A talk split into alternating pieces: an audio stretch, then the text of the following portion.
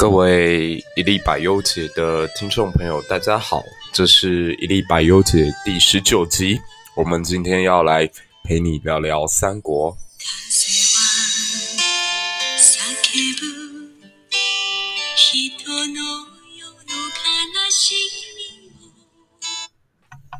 大家昨天在 Instagram 跟脸书上面有进行了一次对这个节目下个礼拜要做的主题方向的投票。那我其实原本有打算要接替厌世哲学家继续把《红楼梦》讲下去，可是我发现听众好像在这次投票当中比较多人选择了三国，所以我们就来聊几集三国吧。那首先先说，我觉得《三国》是一部悲剧性色彩非常浓厚的小说。大家可以去看，在中国古典的四大小说，如果把《红楼梦》也加进来的话，五本书其实每一本的结尾都是不同程度的悲伤。《水浒传》我们可以看到的是一群人最终为了兄弟的情谊，各自奔赴黄泉。那《西游记》的话，我总觉得最后当孙悟空变得已经不再是花果山美猴王水帘洞那一个活泼好动的他的时候，也是一种悲剧的结尾。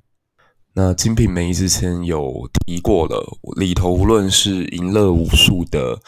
西门庆还是终身被性欲所绑架的潘金莲，最终都以最不堪的方法，以肉身赎还了自己一辈子所有的罪孽。那《红楼梦》也是悲伤的，就是当林黛玉最终没有等到贾宝玉来迎娶她，独自死去，让贾宝玉披着红色袈裟离开了尘世，拜别了父亲。可所有的小说里头，我觉得最让我难过，甚至长时间一直觉得很失落的，那莫过于三国。可因为其实大家对三国的故事都还算蛮熟悉的，所以我在做这一期的时候一直在思考，能不能从不一样的角度来让我们重新了解这整个故事背景。所以我就决定从呃它的原型《三国志》平话出发。那前几天我在准备要做这一期之前，我去看了一下 Cheap，他刚好也提到《三国志》平话。不过还好，他并没有把这本书讲得太详细，所以留给我很多可以发挥的空间。那是广义的角度来看，《三国演义》是一本二创作品，它已经有一本原型叫《三国志平话》。那平话就是古代说书人在跟观众阐述一个故事的时候所使用的底本。那他们会随机应变，从底本之上再去进行发挥，让故事显得更加生动、活灵活现。然后。中国历史上其实对三国这一段故事都非常有兴趣。呃，之前在看隋朝的大业史遗迹，就有提到隋炀帝有在看关于曹操的戏剧。那到了史通，有唐朝刘知几的时代，也已经出现了死诸葛走，活仲达这样的记载。那更有趣的是，孟元老的《东京梦华录》里头。有提到，当时很多人喜欢听说三分的故事。那每次只要听到刘备输，那听着就哭泣；那如果听到曹操书，那就大家乐得手舞足蹈。那我自己当然是非常喜欢这本作品喽。就从小到大，大概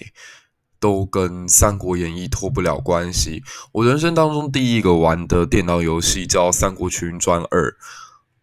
那时候被它简单的操作，然后炫酷炫的武将技以及丰富的武将名单深深吸引，所以常常做着春统一中国的春秋大梦。然后后来还去好玩游戏区下载了一款类似棋盘游戏，叫做《三国》，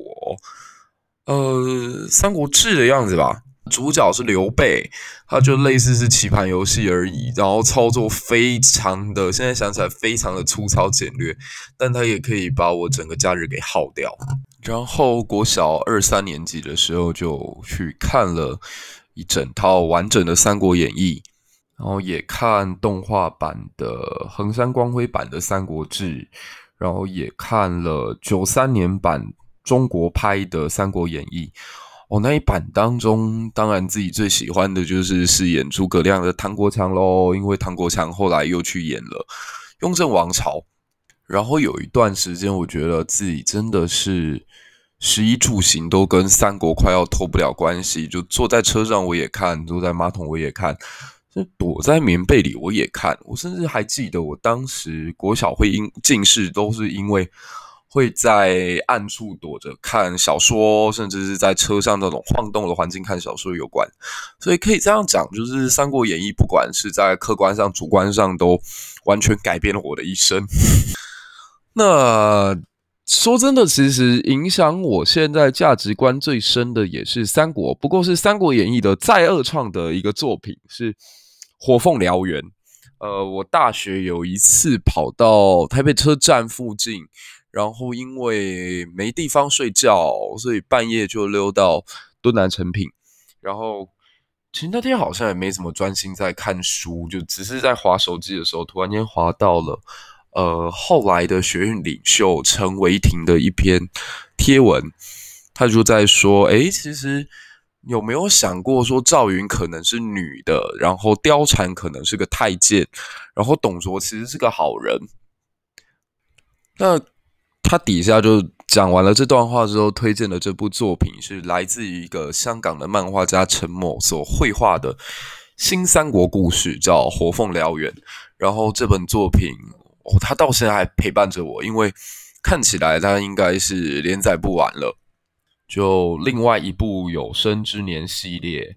假如我有后代的话，我应该会写一首诗告诫他们：火凤连载完结日，家祭不忘告乃翁，请记得烧给我。那其实说真的，《三国演义》的开头就已经预告了他的结局。那某种程度上，我觉得这是中国古典小说厉害，也是非常冒险的一部，就是它从一开始就已经让你知道结尾会是什么样子。《红楼梦》也是，我们可以看到《红楼梦》大概在第五回的时候，当贾宝玉在梦游太虚幻境的时候，就已经看到了所有他身边女孩们的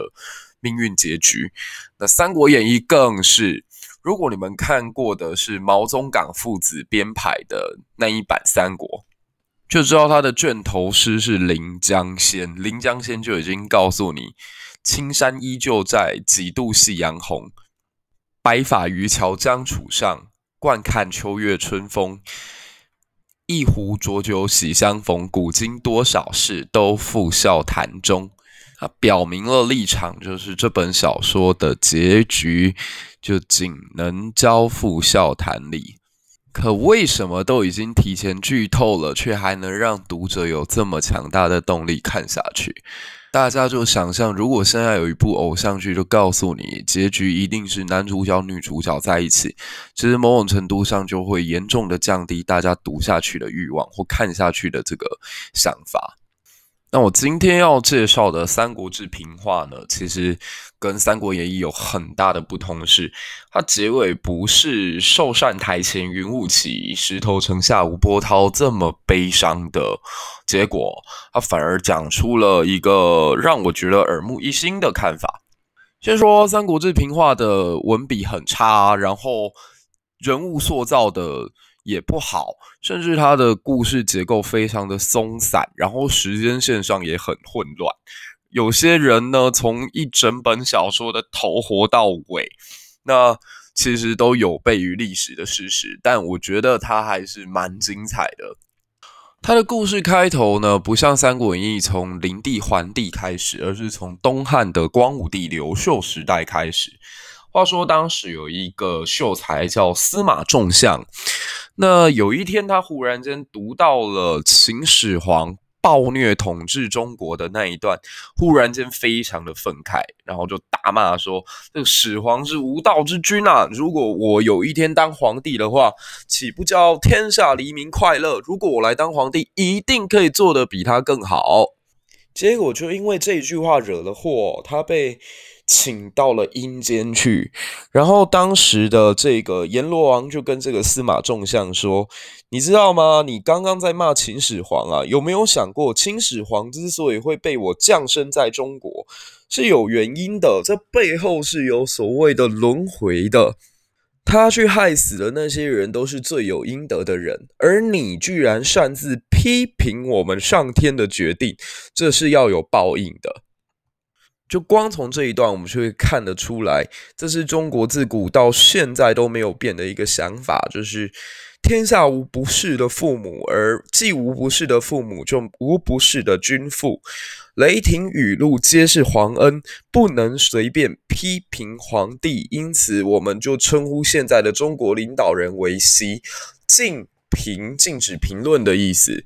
然后那个年代也是啊，就司马仲相还不是批评当前皇帝，是批评秦始皇。哎，抱歉，都不行，这样子就要被抓到阴间去。而侧面反映了当时《三国志》平话的创作年代，他们觉得其实不太能够随便对政治指手画脚。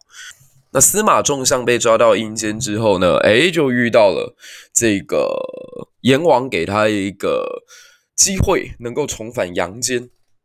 他告诉他说：“既然这样哦，你觉得我们老天不公，那你公不公平呢？你如果做的判决公平，我给你审一个案子看看。你审的如果好，我放你回去，而且让你当皇帝。你刚刚不是说秦始皇当得很烂，你来当会不错吗？我放你回去，然后让你当皇帝。那如果判得不好呢？对不起，那我就让你。”被贬到阴山之后，永不为人，就让你永世不得超生，吼吼吼，好可怕哦！这简直就一翻两瞪眼，而且命运也差太多了吧？然后这个司马冲相就说：“好啊，那来啊，我来判案看看。”这样，所以这个时候，呃，阎罗王就压了三个人出现。那其中有一个人呢，哇，全身流血，血流其领，下乌旗袍，然后叫冤屈不止，这样。然后这个阎王就跟他说：“哎呀，这个就是古代死在未央宫的韩信，大家应该知道韩信是谁哦，汉初三杰之一。”然后又过了没有多久，又来了另外一个人，这个人呢，也是全身被。弄得血流如注，然后这个人叫彭越，然后最后最后又有一个人叫做英布。这边稍微交代一下三个人的背景，他们三个人都是汉朝初期为汉高祖刘邦所打下天下的功臣，可是因为事成之后，汉高祖刘邦担心他们会在未来对自己执政不利，所以就把这几个功臣都给杀了。大家如果去观察一下，古代只要是由平民当皇帝，往往都会做出这种事情来。不要觉得说庶民做了皇帝之后就对国家来说是好事，不，这些人往往因为自卑心作祟，或者对自己自信不足，他们常常怀疑自己的功臣在未来有没有可能对自己取而代之。所以大家可以看一下刘邦跟朱元璋两个人虽然相差几千年，但做出来的事情一模一样，就是一旦上位之后，把自己所有立下功勋的臣子几乎。诛杀殆尽，所以你有没有发现这两个皇帝也几乎有共同的命运？就是到他们第二代领导人之后，国家都发生一定程度的混乱。在明朝是靖难之变，那在汉朝就是所谓的七国之乱。继续回到故事哦，那韩信、英布跟彭越三个人就跪在这个司马仲相的面前，要求他还一个公道，说我们为了汉高祖刘邦做这么多，为什么我们的下场这么凄惨？他们其中一位是被砍头，一位是被做成的肉酱，然后另外一个则是担心自己被莫须有的罪名害死，所以起兵造反。那最终也是算是身首异处。那司马仲相听到之后就很生气啊，觉得刘邦你怎么如此的忘恩负义，所以就从这个阎王殿中把刘邦给拖出来。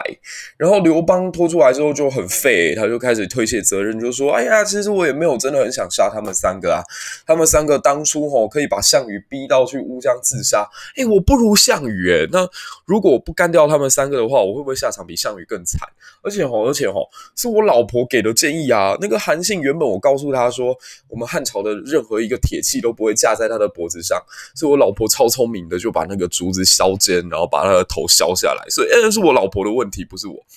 所以一怒之下，这个司马仲相就把刘邦跟吕后都押出来，把刘邦的老婆也给拖出来，然后问清楚之后，他就做了以下的判断：说，既然刘邦你上辈子对不起他们三位哦，诶，那我就让你下辈子备受报应，所以我帮你转世降生为汉献帝。那吕后你不是很厉害吗？来来来，你改转世降生为伏皇后。韩信你很冤屈哈、哦，来没关系，下辈子给你报仇，我让你转世为曹操。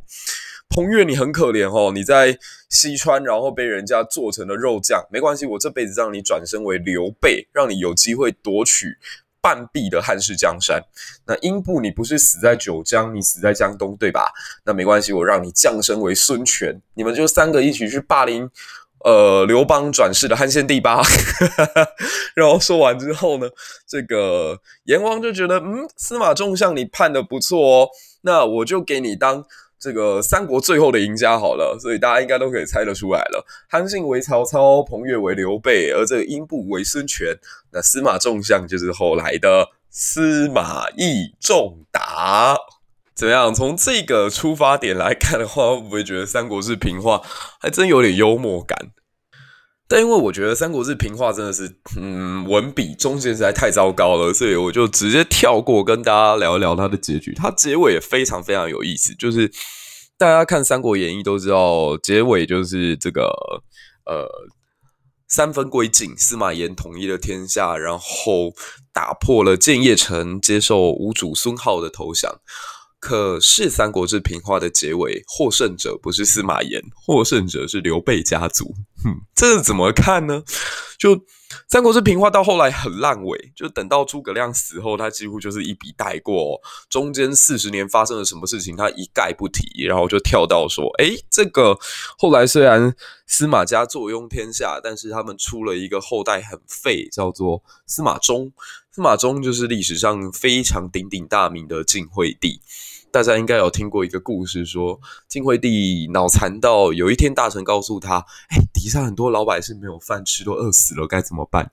然后他就很疑惑地问他们说：“哎，奇怪了，那没有饭吃，怎么不去吃肉呢？”这个故事后来经过了两千年，在法国大革命期间，也有一些人造谣抹黑这个玛丽安东尼皇后，说她曾经讲过一句蠢话。问说：“哎，老百姓怎么会饿死？”然后大臣说：“因为他们没有面包吃。”然后玛丽安东尼就问说：“没有面包吃，干嘛不吃蛋糕？”OK，对，所以呃，因为司马家出了一个这样的智障，所以让当时附近的异族有了兴起的机会。那兴起的异族当中，一开始有一支人马是匈奴人，呃，刘渊。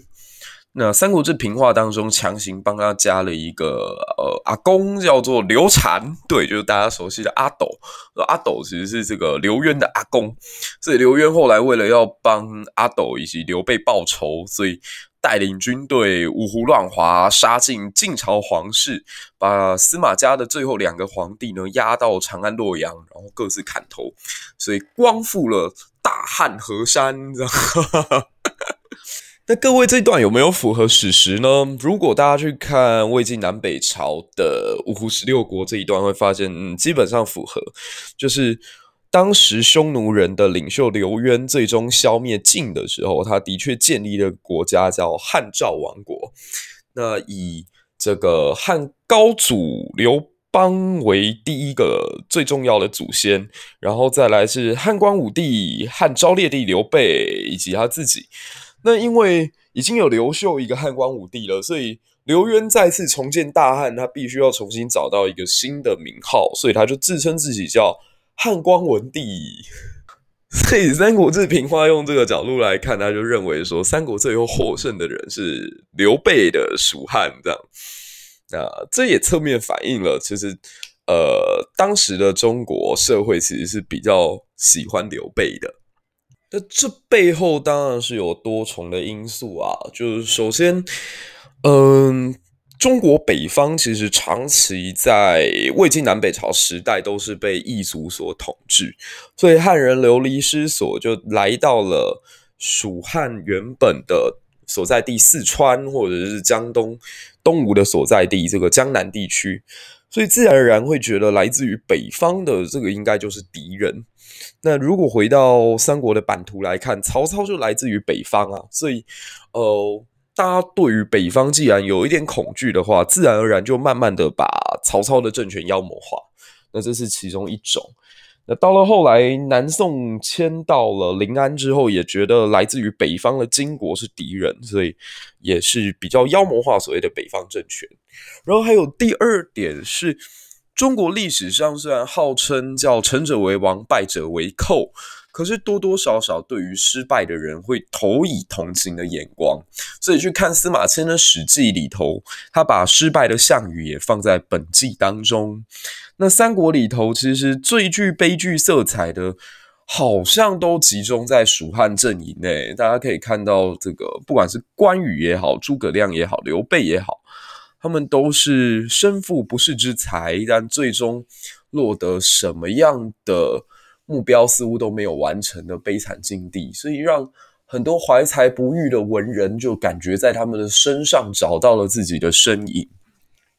这就是所谓的寄情效应哦。大家可以去看到中国历史上最被歌颂的那些文人，其实都不是政治上的成功者。不管是屈原也好，贾谊也好，苏东坡也好，李白也好，杜甫也好，其实他们都是在政治上面失败的、失意的政客。那为什么他们被歌颂呢？因为其实成功的人或许比较多时间是关注在自己眼前的利益，只有失败的人会在这些所谓跟自己一样不成功的人身上找到一点慰藉的理由吧。还有，我觉得人在逆境的时候创作能力都特别好，所以你们可以看到的是大量的这些文人，他们去歌颂的对象都是没有成功的他们。像说《三国演义》开头那么漂亮的《临江仙》，就是刚刚我们在节目里面有讲到的这一首“滚滚长江东逝水，浪花淘尽英雄”，是非成败转头空，青山依旧在，几度夕阳红。这一首，它的创作者叫杨慎。杨慎是明代非常有名的大才子，他的父亲呢，曾经是朝廷当中的首辅，也就是宰相或今天行政院长的这个地位的人，叫杨廷和。那这个杨廷和呢，他其实在明代历史上是一个非常独断专横的宰相。因为他所服务的两代皇帝呢，诶，一个非常非常早死，三十岁就因为纵欲过度，然后没有留下半个孩子都离开人世，叫明武宗。嗯，这个有机会我们提到唐伯虎的时候，可以再来提一提这个皇帝。那后来接替的是这位明武宗的堂弟，叫做朱厚熜。世称明世宗或者是嘉靖皇帝，他在位时间四十五年哦，可是他刚登基的时候只有十五岁，然后因为他是堂弟的身份进来，所以他坚持说我不想要当别人的太子，我想要直接以皇帝的身份进北京城，可不可以？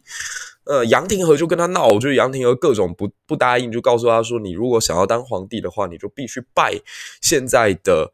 明武明武宗的母亲，当朝太后当自己的妈妈，然后这个朱厚熜就各种不要，说我明明有妈，为什么要拜别人的妈？然后因为这个样子，就在朝廷当中一吵吵了四五年，大家会不会觉得非常的无聊？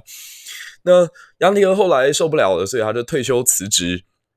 那接替他的棒子的人就是他这个儿子杨慎。杨慎当时为了把事情搞大，就带领所有大臣在这个宫殿前面大哭大闹，然后弄得皇帝非常的火大，派这个锦衣卫拿巨棒出来把大臣一个一个打成残废。那杨慎后来的人生就被贬斥到了云南去，所以过得极为悲惨。所以我一直在想，他在写这个《临江仙》的时候，其实他不是在写三国，他其实写的就是自己在人生当中，他一开始坚持他自以为的道德，然后去跟皇帝争，其实一点意义都没有的这个他的生母该是谁这种事情，那最终落得被贬斥，然后自己的同僚被打成残废的下场。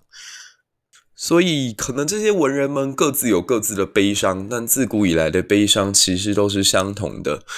凄凉，所以《临江仙》摆在《三国演义》的开头就显得这么这么的美好。但三国的故事能在我们这一代人的心目当中继续大放异彩，其实我觉得还是得感谢日本。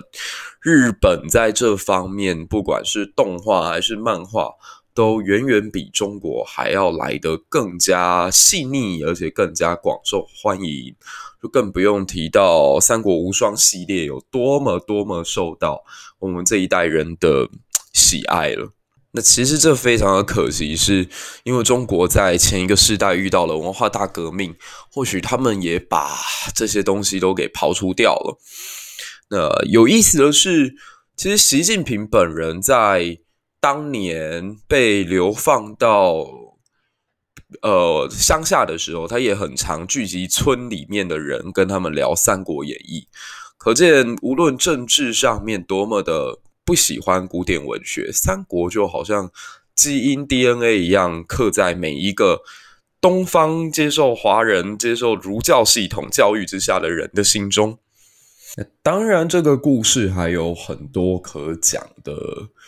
细节，但